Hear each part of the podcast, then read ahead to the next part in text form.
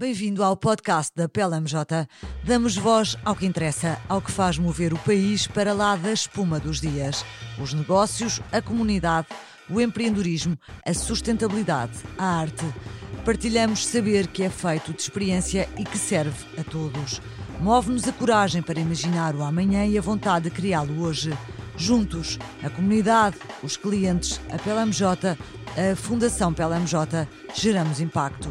Fique desse lado. Se no passado a sustentabilidade era vista sobretudo como um custo para o setor imobiliário, Hoje o paradigma é outro. A regulação europeia recente alinhou por bitolas mais exigentes que nunca no que diz respeito aos padrões que devem reger o setor e, em consequência disso, mas também do que quer o mercado, o financiamento só chega aos projetos que são pensados e construídos em cima de uma matriz de sustentabilidade energética.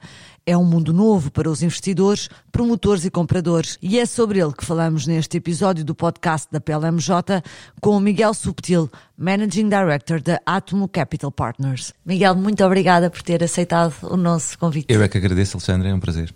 Nós fazemos esta conversa depois de uma com grande conferência de imobiliário que fizemos aqui na, na PLMJ com a Works e o BNP Paribas.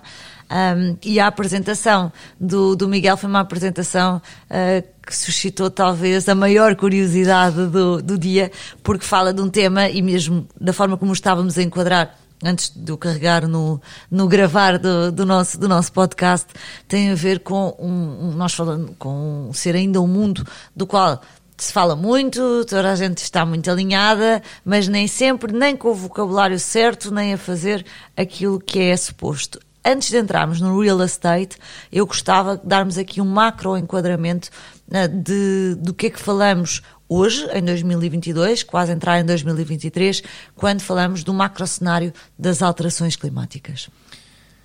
Muito bem, as alterações climáticas são efetivamente hoje em dia um, um problema grave, um problema sério. Portanto, não é uma questão de opinião. Não é uma questão de opinião de todo. Isso, aliás, já está, já está posto para trás há, há, uns, há uns anos a esta parte, embora continue a haver algumas pessoas mais céticas ou não perceber exatamente que isso lhes vai bater à porta. Mas, mas efetivamente, não só é uma questão de opinião, porque da, da parte do IPCC tem vindo a ser produzidos relatórios com ciclos de 6 a 8 anos e já vamos no, no, sexto relatório. Se calhar vale a pena dizer uh, o, que é, é, um painel, que é o IPCC é painel... e como é que é composto, porque exatamente, isso é muito relevante. Exatamente. O, o, no fundo, o trabalho do, do, IPCC, que é um painel intergovernamental para o Climate Change, aquilo que faz é recolher todos os dados de todos os investigadores no mundo inteiro, todos os centros de investigação, para de alguma forma conseguir ir analisando e reportando qual é que é a situação real que nós temos em cada momento para as alterações climáticas. E é muito transparente nos seus, nos seus reportes, ou seja, não são dadas afirmações como verdade absoluta. O que é dito naquele, naquele, naquele relatório são as evidências que de facto se têm dos vários centros de investigação. Às vezes há, há, há variações de centro para centro e, portanto, as afirmações que são dadas são a, a, a anexadas de um grau de probabilidade de ocorrência, ou seja, diz-se que é muito provável ou muitíssimo provável ou quase certo que aconteça isto ou que aconteça aquilo, e isso é demonstrado de forma, de forma cabal nesses, nesses relatórios. E, então, verdade, onde é que nós andamos? Então? Exatamente, é, onde é que nós andamos? O último, o último relatório, estamos no, no, no ciclo precisamente de, de, de report uh, do Assessment Report 6, e, e, precisamente tem vindo a sair os reportes e, e, e terminará uh, no, no, no, início de 2023. E, e, o ponto onde estamos é, é um ponto que não é propriamente muito uh, simpático, diria eu, para nós humanos, Uh, mas é um ponto que era já previsível nos últimos, nos últimos relatórios. Ou seja, o que está a acontecer é que nós continuamos com emissões de carbono anuais muito elevadas, apesar de termos ficado todos muito contentes durante o, durante o, a. COVID, durante o Covid-19, já não havia emissões, etc. O que, o que importa dizer é que as emissões, aquilo que nós emitimos é acumulado na atmosfera durante séculos. E, portanto, aquilo que estamos a falar é, são emissões de carbono que estão acumuladas na atmosfera ano após ano e que atingem neste momento valores exorbitantes. E continua a acontecer, ou seja, essa, essa, esse crescimento do, do, carbono acumulado continua a ser exponencial. Nós e se eu li bem na, E se eu li bem na sua apresentação, estamos a falar que 50%, corrija-me se eu estiver errada, da, das, enfim, do, do, que nós temos assistido em termos de alterações climáticas é de facto o resultado da ação humana, seja dos humanos, seja daquilo que nós construímos. É assim ou não? É mais ainda, ou seja, aquilo, aquilo que efetivamente se está a passar é uh, antropogénica, ou seja, é, a causa é humana hum. mesmo. Ou seja, nós conseguimos definir, os cientistas conseguem definir muito bem aquilo que são causas antropogénicas e não antropogénicas, e aquilo que está a acontecer, aconteceu, e nos gráficos, quando se anda para trás até ao período da Revolução Industrial ou até mais para trás em estimativas anteriores, aquilo que se passa é que a partir da, da Revolução Industrial começou a crescer e tem vindo a crescer cada vez mais de forma exponencial. Ou seja, basicamente o que nós estamos a fazer, os seres humanos, é pegar em carbono que estava armazenado no subsolo, na forma de combustíveis fósseis, por exemplo, e estamos a pô-lo na atmosfera. A um ritmo Alucinante. nunca antes visto.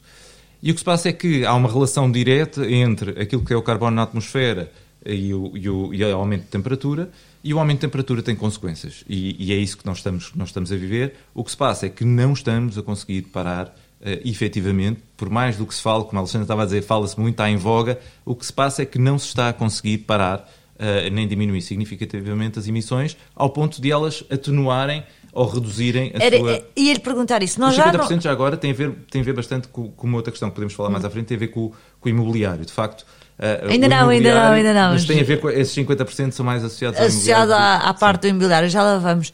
Um, nós já não estamos no campeonato de inverter as alterações climáticas, nós estamos uh, no campeonato de perceber onde é que nós podemos mitigá-las, é isso? Nós estamos no campeonato de ainda conseguirmos inverter alguma coisa, ou seja, eh, eu acho que isso, isto deve sempre ser visto a, a, a longo prazo e olharmos para, para o planeta Terra numa, num espectro de, de, um planeta que tem milhões de anos para trás e milhões de anos para a frente. E nós estamos aqui num períodozinho em que nós conseguimos viver aqui. E quando, por isso é que quando se diz, eh, eu sou bastante contra a ideia de vamos salvar o planeta, e, porque o planeta não é o planeta que precisa de ser salvo, somos nós. Isto porque depois de nós nos extinguirmos eventualmente, o planeta continuará feliz e contente e regenerar-se-á uh, uh, uh, futuramente. O nosso, o nosso problema é que nós não vamos conseguir viver aqui assim. E, portanto, e, e, também quando se fala que já houve glaciares anteriormente, também vai haver glaciares novamente, só que será daqui a 20 mil anos, ou 30 mil anos, ou 15 mil anos. Não é isso que nos importa. O que nos importa é que no final do século estamos a ter, vamos ter problemas graves, ou até a meio do século. E, portanto, ainda, vais, ainda cá estamos todos à partida. Exatamente, é? exatamente. E, portanto, contextualizando, nós estamos a tempo de fazer alguma coisa que será é, é essa, essa inversão de, de, de, das emissões ou da concentração de carbono na atmosfera será algo que vamos ver daqui a uns séculos. Nós estamos a tempo de fazer alguma coisa para que a temperatura não suba mais que um grau e meio, que será bastante difícil, ou dois, até o final do século. Aí, essa é a nossa emergência, para nós, seres vivos atuais. Agora, uh, futuramente, se algo se fizer agora, ou se quisermos daqui a muitos séculos, ou milhares de anos, ou milhões de anos, uh, o ciclo do carbono é muito lento, mas acontece e, portanto, haverá uma inversão certamente. O ponto está em nós percebermos qual é que é o nosso foco enquanto seres humanos, como é que nós queremos viver daqui para a frente. E nós e vamos está difícil. E nós vamos falar já já já da parte imobiliário que, que é um pouco o que nos traz também aqui, aqui mas eu não resisto a perguntar-lhe que é a opinião se neste conflito recente uh, que tem um ano quase já está quase impressionante qualquer dia a fazer um ano uh, trouxe de novo a discussão dos preços de energia uh, e, e, no fundo, uh, aquilo que poderia ser, ser necessário para não estarmos dependentes dos combustíveis fósseis, que custa muito dinheiro, é uma transição que não é imediata e custa muito dinheiro. Acha que isto é um sulavanco na, na, na, assunção de medidas e de uma estratégia de longo prazo no que diz respeito às alterações climáticas? Ou o impacto realmente de long run não será assim tão grande? Eu sou otimista. É uma pergunta difícil, acho que ninguém tem. Por isso eu disse que aqui, aqui, é uma, aqui é uma opinião de observador e não mas, tanto Mas eu, eu sou um otimista e acho, eu acho, sinceramente, acho que não vem dificultar a transição. Ou seja, pode até pontualmente haver alguns países que estão de forma, de forma por urgência a reativar algumas centrais de carvão, outra coisa do género, mas, mas eu acho que no cômputo geral já se percebeu que não podemos estar dependentes de uma só energia ou de uma só fonte de energia, por um lado. Já percebemos também que a, a, produção de renováveis pode ser mais descentralizada do que as fontes que nós tínhamos de energia fóssil, que é muito centralizada em alguns países e alguns locais, que pode trazer alguns, alguns inconvenientes graves, como aconteceu, como aconteceu agora. E, portanto, eu, eu não estou em crer que isto traga uma dificuldade acrescida para a transição. Aliás, até acho o contrário, acho que em muitos dos casos uma transição mais acelerada poderá facilitar ou poderá ser facilitada por causa deste, deste conflito. Agora, em termos imediatos, quando estamos a entrar no inverno e efetivamente não há energia, eu não tenho muitas dúvidas que possa haver aqui alguns, alguns passos atrás. mas não me parece que seja significativo para, para, para a alteração que todos temos que fazer e queremos fazer. Apesar, já agora, também Sim. terminou a COP, agora, agora, agora no Egito, infelizmente sem grandes uh, avanços, houve uma manutenção dos, dos, das intenções anteriores, não houve grandes avanços em termos de, de, de obrigações e, de, e de, pôr em prática algumas das coisas que foram decididas, nomeadamente os fundos para auxiliar os países com mais dificuldades, que são aqueles que mais vão sofrer com as alterações climáticas e que também trarão muitos problemas de migrações uh, pelo mundo, porque há, claro. há sítios onde objetivamente não vai dar para viver e, portanto, temos aqui muitos, muitas variáveis em jogo mas não se avançou tanto como se, como se pretenderia ao início e como a União Europeia, de resto, pretendia que se, que se, avançasse. Que se avançasse. Vamos então olhar agora sim para o imobiliário uh, e falar um pouco, do, no fundo, da responsabilidade deste setor uh, neste tema que é o das alterações climáticas e que tendências é que nós estamos a ver? Estamos a ver um compromisso real com a mitigação do impacto do setor nas alterações climáticas ou, ou estamos outra vez num, num, ou ainda, não sei se outra vez, mas ainda num contexto meio de greenwashing em que se se, se põe umas janelas, pode ser, enfim, simplificação, põe-se umas janelas melhores, mas depois verdadeiramente não vamos até onde devíamos ir. Eu acho que estamos numa fase de transição, sinceramente acho que até agora uh, uh, aquilo que se fazia poderia ser um pouco isso. Ou seja, há uma preocupação porque se sente que o público em geral e que a sociedade em geral se preocupa com estes temas, mas na verdade era só vista do lado do custo. Ou uhum. seja, implicava ou tinha um impacto grande do lado do custo, tomarem-se algumas medidas, não se via a sua repercussão do lado dos proveitos e, portanto, era algo que basicamente o que fazia era encarecer o preço por metro quadrado ou o valor do metro quadrado de arrendamento, etc. E, portanto, estava difícil o fazer. tornava depois difícil escoar o produto para o próprio mercado. O produto, ou, ou, o cliente final não estava disposto a pagar claro, mais é por isso, isso e, portanto, tínhamos aqui, tínhamos aqui algum problema. Nos últimos anos, e começa-se também a assistir a isso em Portugal, nos últimos anos já, já eventualmente noutros países mais, e também a reboque de tudo aquilo que tem vindo a ser implementado por parte da, da, da Comissão e da União Europeia, a, a, a tendência é, é mudar-se de, de paradigma, de facto. Ou seja, o que eu quero dizer com isto é que não vai sair mais barato não fazer do que fazer.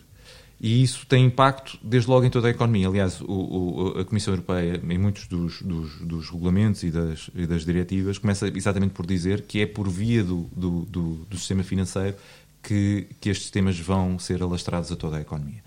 Ou seja, quando a partir de agora vai passar a ser mais caro financiar a construção de um edifício se ele for, se ele não tiver atenção a estes, estes, estes temas, vai ser mais caro financiar-me, vai ser mais caro uh, ter investidores, vai ser porventura difícil eu se construir um edifício e pô-lo no mercado, de o vender, quer hoje, após a construção, quer daqui a dois ou três ou quatro anos, uh, de repente uns edifícios tendem a poder ser uh, considerados obsoletos de um momento para o outro, simplesmente porque os investidores perguntam quais são as certificações que têm, quanto alinhado é com determinado tipo de parâmetros, e um edifício, de repente, que era um bom edifício, com uma boa localização, com todos os parâmetros que em tempos eram considerados como, como drivers de, de, de consideração, deixam de ser esses e passam também a ser outros. Eu não digo que passa a ser só o tema da sustentabilidade que está em cima da mesa, com certeza que não, há, os outros temas continuam a estar em cima da mesa, mas eh, eu diria que a estratégia hum, passa pela sustentabilidade, ou seja, quando até aqui nós tínhamos eh, uma ou duas pessoas para tratar do tema de sustentabilidade, alguns numa cave, uh, e que tratavam da papelada. e que ninguém percebia sequer muito bem o que é que, é que andavam a fazer. Sim. Hoje em dia, esse tema da sustentabilidade vai ter que estar no, no, centro da estratégia de investimento. Ou seja, eu vou ter que perceber esses assuntos e vou ter que perceber o que é que vou fazer com os meus ativos, o que eu vou fazer com a minha carteira, para que a minha carteira não desvalorize, não fique obsoleta, não tenha comprador ou, ou não consiga sequer alugar, ou, alugar ou, ou, por outro lado, eu quero investir, tenho um bom projeto, mas ninguém me financia, ou não tenho investidores, não consigo atrair investidores para fazer o projeto. Isso é uma grande mudança de paradigma, não é? Porque, é porque partimos numa lógica de greenwashing de uh, não vou gastar em sustentabilidade e em eficiência energética e todos os temas que cabem dentro da sustentabilidade aplicadas ao, ao setor imobiliário porque depois não consigo vender o meu produto, eu agora tenho mesmo que fazer este investimento, porque senão não consigo vender, mais, vender, vender o meu produto. E isso, e isso vem de facto por causa, quer queiramos, quer não, quer gostemos ou não, vem por via das, das de, de compliance, ou seja, a partir do momento que o reporte das instituições financeiras e não financeiras está em cima da mesa, eu sou obrigado a reportar a minha atividade. Eu, ao reportar a minha atividade, tenho que reportar quão sustentável é a minha atividade. Eu, ao reportar os meus investimentos, tenho que reportar quão sustentáveis são os meus investimentos. E, e, e com a taxonomia europeia, que, que, está implementada ou que já tem, que já tem a, a digamos, a, a, sua definição para dois dos objetivos, prevê-se que venha a ter para os outros até, até o final do ano, tenha bastante mais definições ainda. Uh, o que prevê, o que estabelece é um, um código, digamos assim, uma, uma, uma, referência para estarmos todos a falar a mesma língua, que as coisas possam ser comparáveis e eu não me basta dizer que o meu edifício é sustentável ou que o meu investimento é sustentável, eu tenho que explicar, eu tenho que classificar de acordo, de acordo com determinadas regras quão sustentável é o meu, é o meu investimento. E, portanto, isto fez com que as coisas de facto estejam a mudar, porque se caso contrário não tenho nada para apresentar. Já estamos, Portugal já está maduro nesse, nesse tema, no tema da taxonomia, uh, no tema de termos aqui uma, uma oferta que começa a qualificar-se deste ponto de vista? Eu acho que aí eh, não, não, não, podemos ser injustos para Portugal, porque eu acho que nem Portugal está, está suficientemente maduro, nem nenhum país está suficientemente maduro, porque estas diretivas e estes regulamentos são muito recentes. O que se passa porventura é que em alguns mercados estes temas já eram considerados como, como muito relevantes e, portanto, porventura terão mais facilidade de adaptar-se do que outros. Hum. Uh, mas, de, de, qualquer das formas, é, isto é, é, sempre adaptativo. Ou seja, nós estamos com determinados critérios hoje que não significam que sejam exatamente os mesmos critérios e a mesma exigência amanhã. Isto porque Uh, quer no, na questão da taxonomia de, e do report, quer noutro tema que também está em cima da mesa, que é a possível entrada dos, dos edifícios e dos transportes, já agora, naquilo que é o comércio europeu de licenças de emissão de carbono. E, e isso, uh, esse sistema é um sistema de cap and trade, como existe já para grandes indústrias, e, e que, na verdade, é posto um, um, um trade de emissões, um, um cap de emissões. E entra tudo. E, e, neste momento o que está previsto é que num edifício, por exemplo, entre aquilo que, que está, que é derivado ou que, que, está ligado ao consumo de combustíveis fósseis. Certo. Ou seja, estamos a falar de energia, basicamente de eletricidade e de, e de gás, eventualmente. Gás, eventualmente. Uh, mas pode ser alargado. E o cap de emissões pode ser reduzido. Ou seja, este sistema de, de cap and trade é eu digo que determinado edifício ou que determinada atividade tem um limite de, de licenças que lhe é atribuído ele, se, se, precisa de mais, vai ter que ir comprar no mercado, se precisa de menos, pode negociar e vender no mercado e ter lucro com isso. E, portanto, e esse cap é prevê-se que venha a ser cada vez mais baixo. Claro. Ou seja, para forçar que os investimentos em, em, sustentabilidade sejam cada vez maiores e que se reduzam efetivamente as emissões. E, portanto, isto são tudo temas que são novos, que não existem, e, portanto, as pessoas e o mercado não está propriamente completamente preparado para isso. Preocupa-o uh, o que pode ser alguma falta de capital uh, para se conseguir uh, apanhar este comboio no, no sítio certo e não ficarmos para trás? Porque ainda que aquilo que seja depois a, a receptividade do mercado a, a, esta revolução imobiliária seja um, um given, há uma parte de transição que é preciso ser custeada. esse é um tema ou não para Portugal? Eu não, eu não acho que seja um tema ao nível do, do, do, do, grande investimento, acho que não, seja, não, é um, não será um tema que é para Portugal, que é para os outros países. Ou seja, eh, aliás, porque, digamos, o investimento não é algo que está contido em Portugal. Nós, nós então, ultimamente, temos tido muito investimento internacional, e ainda bem. E, e, e eu diria o contrário, ou seja, uh, o problema, o, o, a liquidez existe, obviamente com os ciclos económicos, com todas as dificuldades que existem, cíclicas, que nós todos conhecemos, mas cada vez mais o capital vai ser dirigido para este tipo de projetos e não outros. E, portanto, o, o, eu acho que vai haver falta de capital para investir em projetos que não sejam, que não sejam assim. Isso sim. E, portanto, eu diria que a, a grande pressão que um promotor ou um investidor vai ter é precisamente o mercado de capitais. Ou seja, essa é a grande, a grande pressão que vai ter, é eu vou ter que mudar, porque caso contrário eu não vou ter não vou ter uh, capital para, para, para, fazer este projeto ou não vou conseguir financiamento à taxa que eu pretendo. Miguel, uh, para, para, para terminarmos um, um, um pouco, uh, esta transição é algo para acontecer numa década, uh, em menos tempo? Há aqui fatores aceleradores deste, deste movimento que vai obrigar, o, de facto, os, os, os promotores a, a posicionarem-se de outra, de outra forma. Onde é que nós estamos?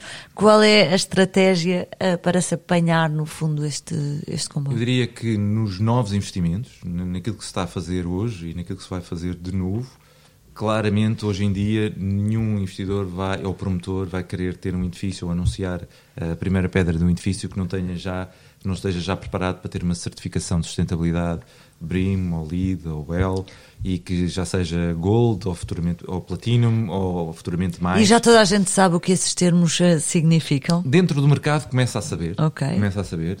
E, e, e, a, aceleração da procura tem sido muitíssima. Nós que fazemos esse, esse tipo de, de trabalhos, esse tipo de consultoria, uh, de há dois anos para cá, uh, quando há dois anos quase ninguém falava. Saíram da, dia, da tal cave onde estavam escondidos. E hoje em dia é algo que é muito procurado, efetivamente por causa desta pressão que eu estava, que eu estava a dizer há pouco. Ou seja, em termos de futuro, eu diria que novos, novas construções, novos edifícios, grandes remodelações vão ter que ser assim.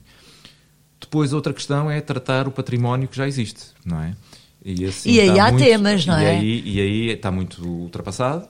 Uh, claramente não segue nenhum destes critérios e, portanto, eu diria que será mais fácil quando, ter, quando, estivermos, quando tivermos um investidor uh, um grande investidor a pegar num portfólio e a querer reestruturá-lo por inteiro ou querer reestruturar um grande edifício, o tema mais complicado será certamente frações e todo o imobiliário que está muito não, pulverizado. Não, não resiste a comentar que nós tivemos cá no, no podcast há, um, há uns meses o Hugo Santos Ferreira, da Associação dos Promotores Imobiliários, e ele fa falava de uma coisa uh, absolutamente uh, surpreendente para si não, mas, mas calhar para, para as pessoas que não estão tão habituadas a, a, estes temas, que era depois haver uma obrigação das câmaras de ter os edifícios, uh, aliás, a obrigação central do, do Estado dos edifícios terem que ser eficientes e depois as câmaras não aprovarem determinadas intervenções nos próprios prédios, por exemplo, nos telhados de Lisboa, é para, para conseguir, conseguirem cumprir com aquilo que é uma regulamentação. É Isso também é um desafio, não é? É, um, é, é pôr toda a gente a falar a mesma, é, a mesma língua e olhar para o mesmo sítio.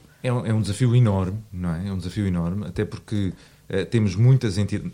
Esse levava-nos um tema mais vasto, certo, outro sim, podcast, que é o sim. tema dos licenciamentos em certo, Portugal, que é um tema sim. complicado, uh, mesmo para as energias renováveis, com toda a aposta que se faz nas energias renováveis, quer licenciar grandes parques, quer licenciar um, pequenos painéis em cima, em cima de um telhado, é, é um tema muito complicado. Tem-se feito um esforço de nova legislação que tem vindo a sair para facilitar os licenciamentos, mas ainda assim há temas como, tão simples como esse. E, e, quando falamos, quer com as câmaras, que depois acabam por ter uh, que falar com, com, com, com a Direção-Geral de Património.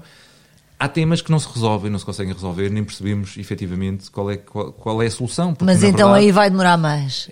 Eu, Tudo eu que tenho não é alguma esperança que, que, haja, que haja pressão que, para que assim não seja.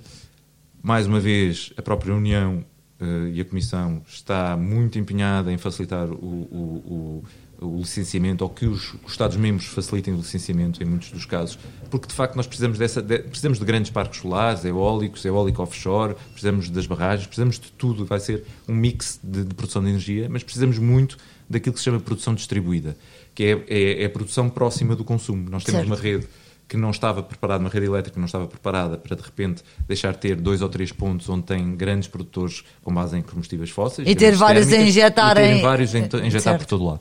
E portanto a, a rede é um tema, claramente, mas esse tema fica muito facilitado se nós conseguirmos licenciar locais de autoconsumo quer sejam parques industriais, quer sejam uh, bairros, quer seja a fazer-se comunidades de energia com determinados bairros, determinadas freguesias, determinados municípios, etc. E isso tem muito a ver com a questão do licenciamento, que depende das câmaras, por um lado, mas depende de outras entidades.